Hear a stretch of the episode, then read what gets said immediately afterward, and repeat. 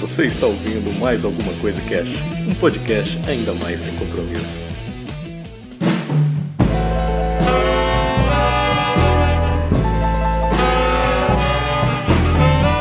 Olá, senhoras e senhores, aqui é o Febrini e vamos falar mais alguma coisa sobre motos passando na rua.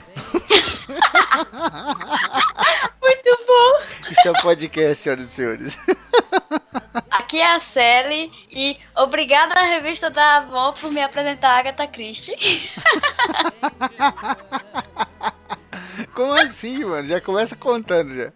É, então, é, na verdade, eu conheci, eu sempre falei, né, que aqui sempre foi muito complicado para comprar livro e tal, por causa do, do frete e por causa da demora para entregar. Uhum. Só que a revista da Avon, ela sempre tem uma entrega muito rápida, né, quando tem aquelas mulheres que saem vendendo todo mês e tal, e vem na sua casa com a revistinha.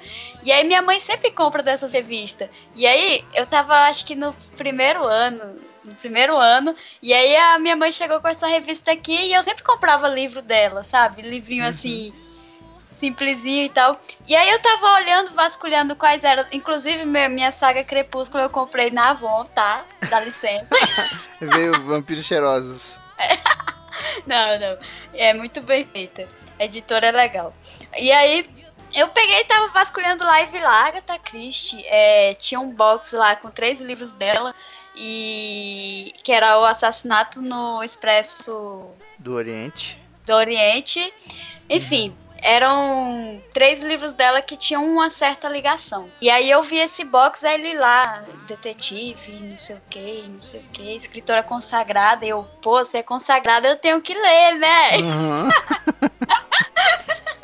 Aí eu fui e comprei, e aí li, aí no outro, na outro mês da Avon veio mais outros livros dela, e eu comprei de novo, e aí fui lendo, e aquela coisa era muito barata, então quando eu vi, eu tava lendo tudo que veio da Avon dela, eu acabei lendo. E depois eu ganhei outros livros que minha mãe viu que eu gostei.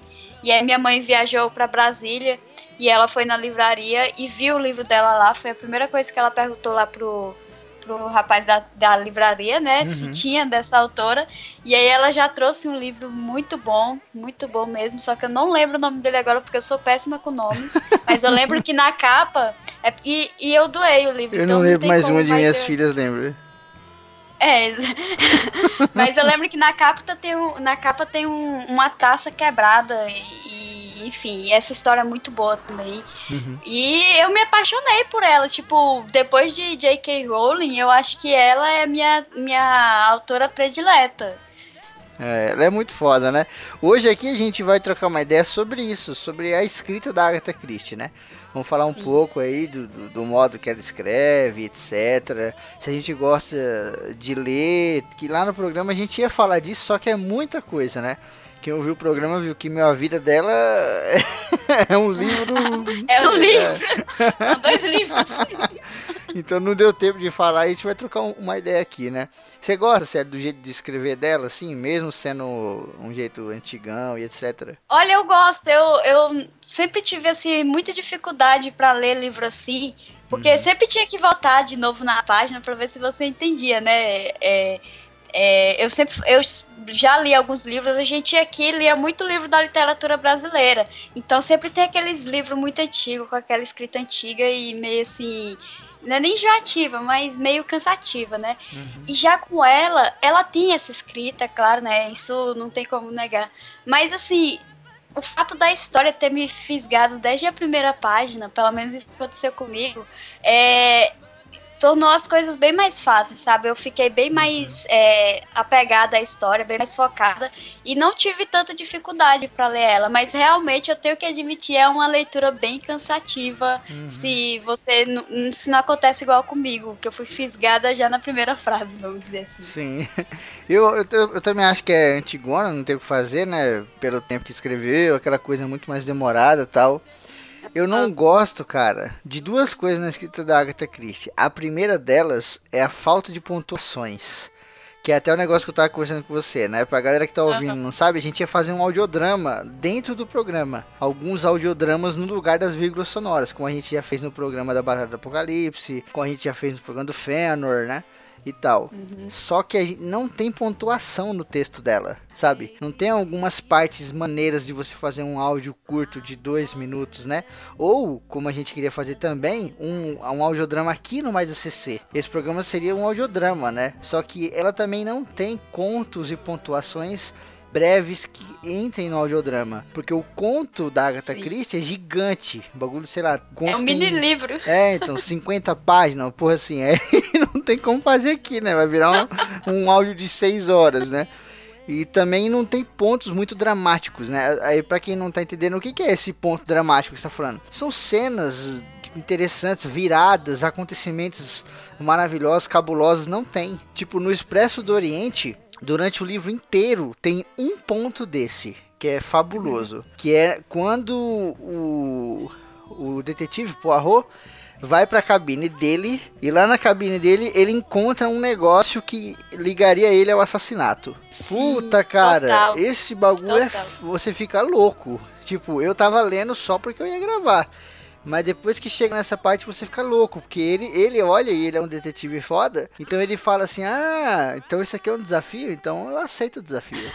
e aí isso é foda, mas ela não tem muitas pontuações. E isso na leitura cansa pra cacete, mano. Você vem lendo, não tem nada de interessante, é muita, sabe?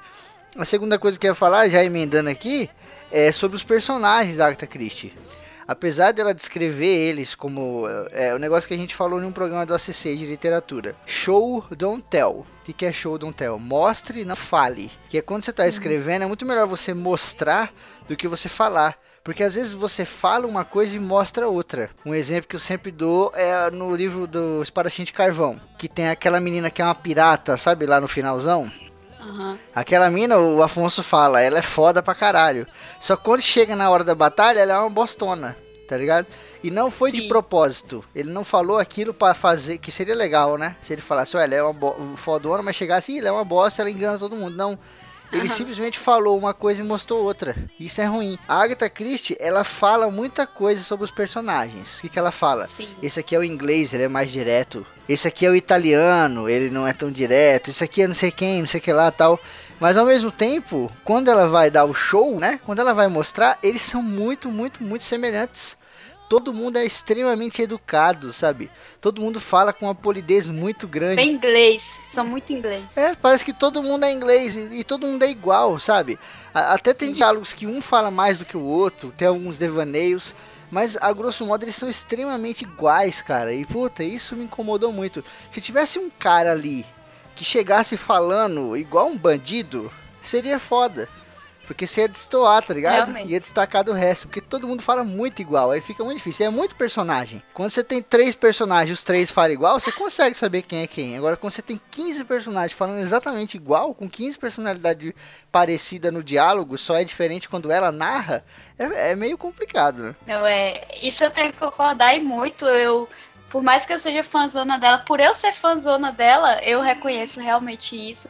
Mas assim, eu acho isso uma característica muito dela, sabe? Essa uhum. parada de falar, explicar pra gente, não é nem explicar, mas deixar bem claro quem são os personagens. Eu acho isso muito ela, sabe? Eu não, não lembro mas de ter na chegado narrativa, a... né?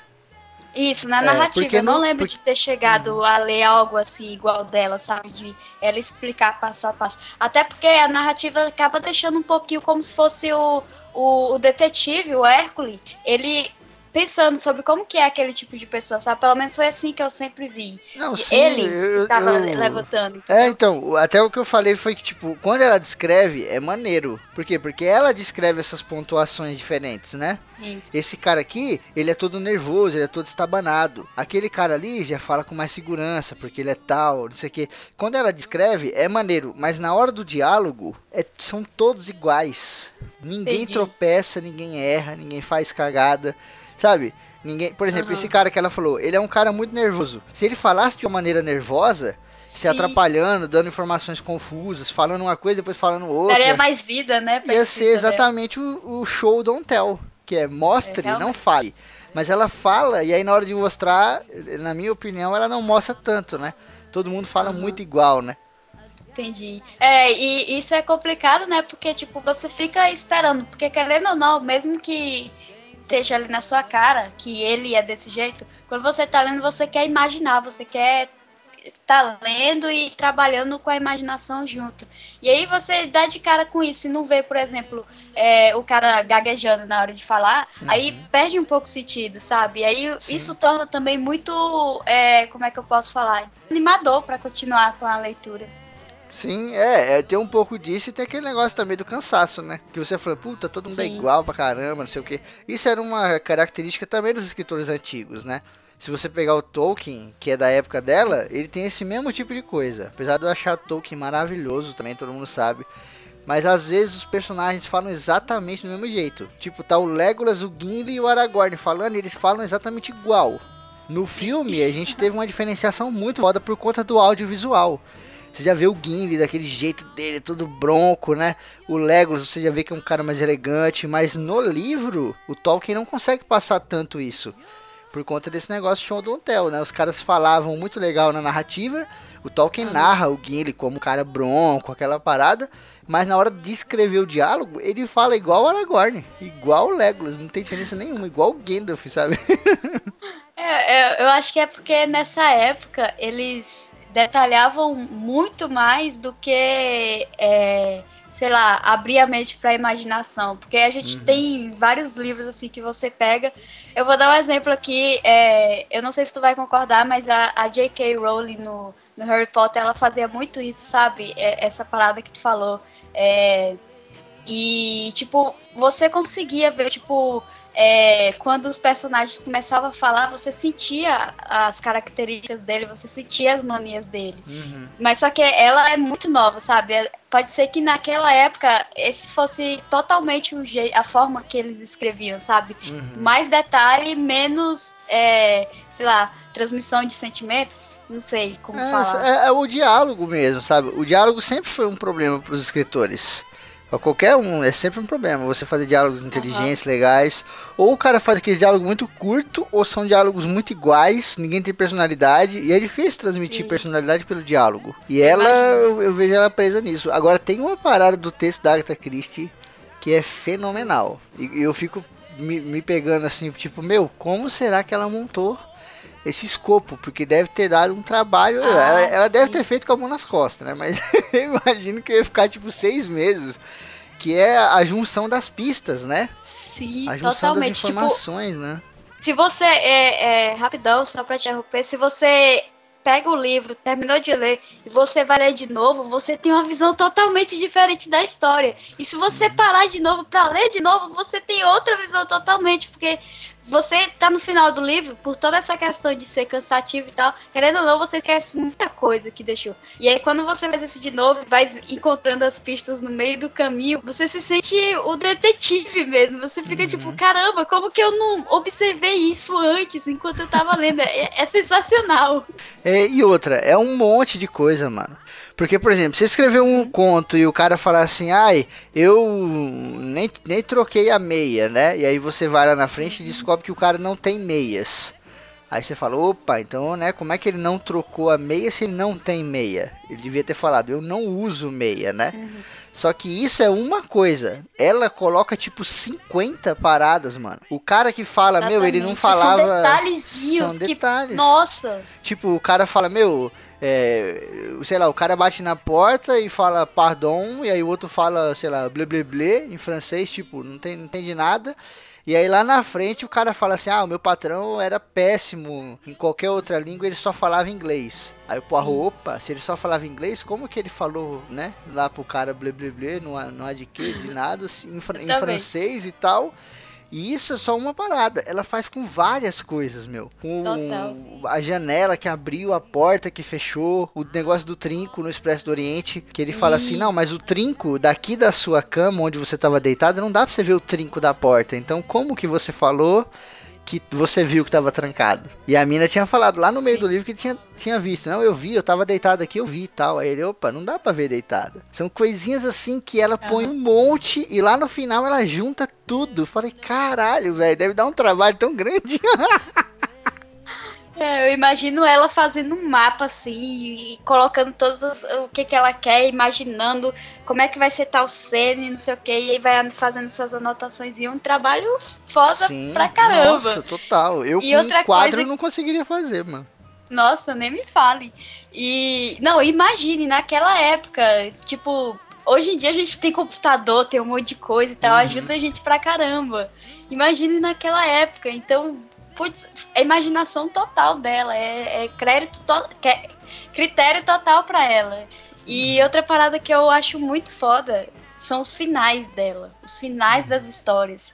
Você nunca sabe quem é quem. Você nunca sabe se realmente é aquela pessoa. Você pode desconfiar, mas vai aparecer outra pessoa que você vai desconfiar também. E aí chega aquele final com, com aquele boom, sabe, de cabeças que você realmente não esperava. Pelo menos eu não esperava em nenhum dos livros dela que o final fosse desse jeito. Sim, cara. Do jeito é... que foi, no caso. Uhum. Os finais dela tem aquele negócio que a gente falou, né? de que ela tira o, o, maluco da cartola, não sei o que, e tem muita gente que não gosta.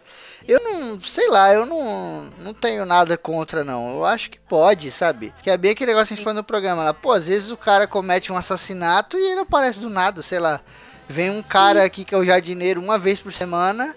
E aí ele matou a mulher e ele vai voltar só semana que vem. Aí no final do livro o cara volta e aí o Poirot liga os, os pontos e descobre que foi o cara, sabe? Eu, eu acho válido. Eu não não critico. Isso me não. lembrou até, ô Febrini, nada a ver com a Agatha Christie, um conto teu que tu fez recentemente, uhum. que foi aquele lá do. Eu até esqueci o nome dele agora. Altruísmo e preconceito. Exatamente, que leio lá que vocês vão entender exatamente o que, que o Febrini tá falando sobre Sim. essa parada do final. Então, eu não vou dar spoiler aqui, porque é bom vocês lerem, que é muito bom o conto.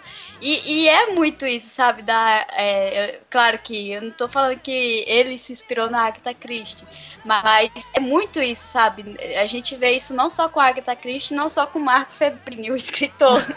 a gente vê isso em muitos outros, é, com muitos outros autores. E, e é muito foda também. Eu, particularmente, eu gosto pra caramba desse tipo de final. Sim, cara, é um final. Porque é aquele negócio, tem muita gente que fala assim, ah, mas ela trapaceia, né?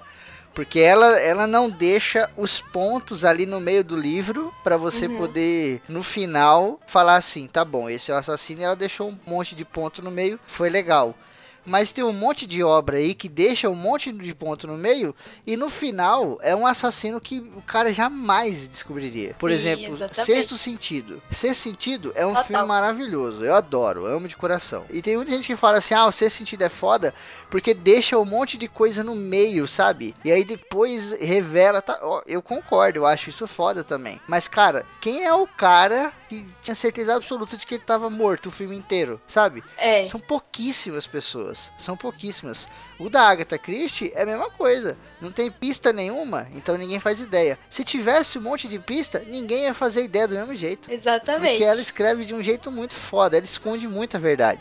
No Expresso do Oriente, que tem um final fudido lá, que ninguém ouviu no programa e não vai ouvir aqui também.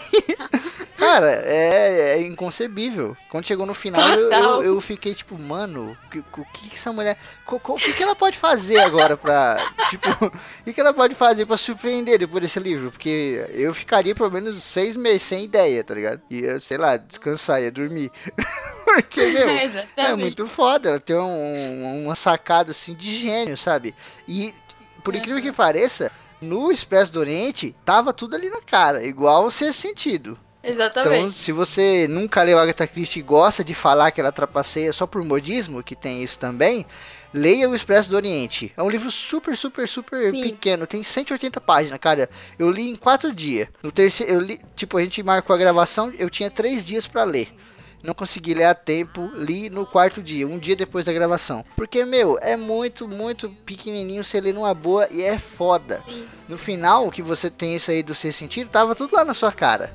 Só que você não se ligou. E aí depois que o Poirot resolve tudo, aí você fala, caralho, velho, era isso, puta, como é que eu não. Não é que você. Não é que não tá lá na sua cara. É que você uhum. não tem a capacidade de imaginar aquela situação. Exatamente. Tá porque foi ela que criou isso, sabe? Uhum. Tipo, ela conseguiu encaixar todas as peças, ela conseguiu ir deixando coisas que ela falou. Não, no final, quando chegar lá no final, eu vou pegar isso daqui tudinho, vou colocar e pá, jogar na cara de vocês, eu quero ver o que, é que vocês vão falar. Foi simplesmente isso Mano, que ela fez. Nas cinco primeiras páginas, nas cinco primeiras páginas do Expresso do Oriente, ela fala para você o que, que aconteceu, quem é o assassino. Sim. E você não se liga, porque Exatamente. você tá. Porque quando você vai ler Agatha Christie, isso acontece muito com o Conan Doyle também. Eu já li Sherlock e hoje em dia a gente vive o muro dos espertinhos, né? Então todo mundo é espertinho. Quando o cara vai ler um livro de mistério, ele já fala: Ah, não, eu vou saber quem é no meio. Eu é. vou acertar. Então,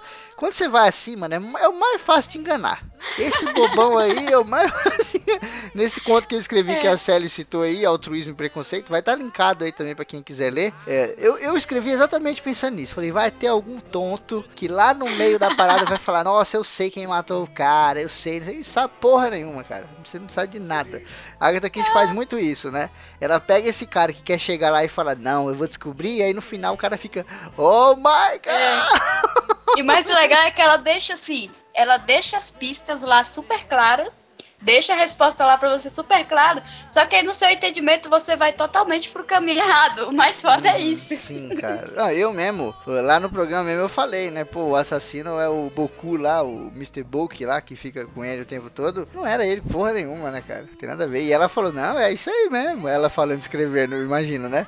É isso aí, vai pensando uhum. isso aí, vai pensando. Toma aqui um lenço, toma aqui um cachimbo. Vai, toma aí, vai montando sua parada aí. Ai, cara, olha, eu não consegui imaginar a dificuldade que deve ter sido para escrever. E Agatha Christie, depois de um Total. tempo, a gente nem falou isso no programa, porque não deu tempo. Depois de um tempo de escrita, cara, a Agatha Christie ficou zoada da mão, porque ela escrevia em máquina de escrever. Uhum. Ela escrevia no papel e depois ela passava pela máquina de escrever. E máquina de escrever, mano, pra molecada que tá ouvindo nunca usou, é duro pra cacete, mano. Você tem que apertar, afundar o bagulho lá embaixo e voltar, sabe? Então, meu irmão, Sim. imagina, 1920, 1930, aquela máquina de escrever arcaica do caralho. Você tem que. Tá, tá, tá, tá, tá, tá, tá, tá, fora a barulheira que fazia, né? Os vizinhos ficavam loucos. Ela pegou um problema na mão e não conseguia mais digitar. Não conseguia mais datilografar, né? Que era na época. Caraca. Sim. E aí o que, que ela fez? Ela contratou uma mulher para escrever para ela. E essa mina virou uma amigona dela. Ela tinha confiança total, porque, porra, a mina sabe o final das histórias, né? Antes do livro sair, porque a mina tá escrevendo. E aí o que, que ela fazia? Ela deixava a mina na máquina e ficava andando pelo quarto de um lado pro outro, ditando pra mina. Nossa, que maravilhoso. Mas, mano. cara, isso deve ser muito mais difícil. Porque quando você tá sentado escrevendo, ah, você lê o seu texto, você vê, você vai, você planeja na sua mente. Imagina, ela tava há 20 anos escrevendo desse jeito. Quando você tem que ditar e imaginar as coisas, ligar com pontos que já passaram, não sei o que, tudo ditando. Nossa, cara, deve ser muito mais difícil. Mesmo assim, desgraçado, colocava 40 pistas e no final juntava tudo, cara. Como é que pode? Muito foda, mano. Essa mulher é demais.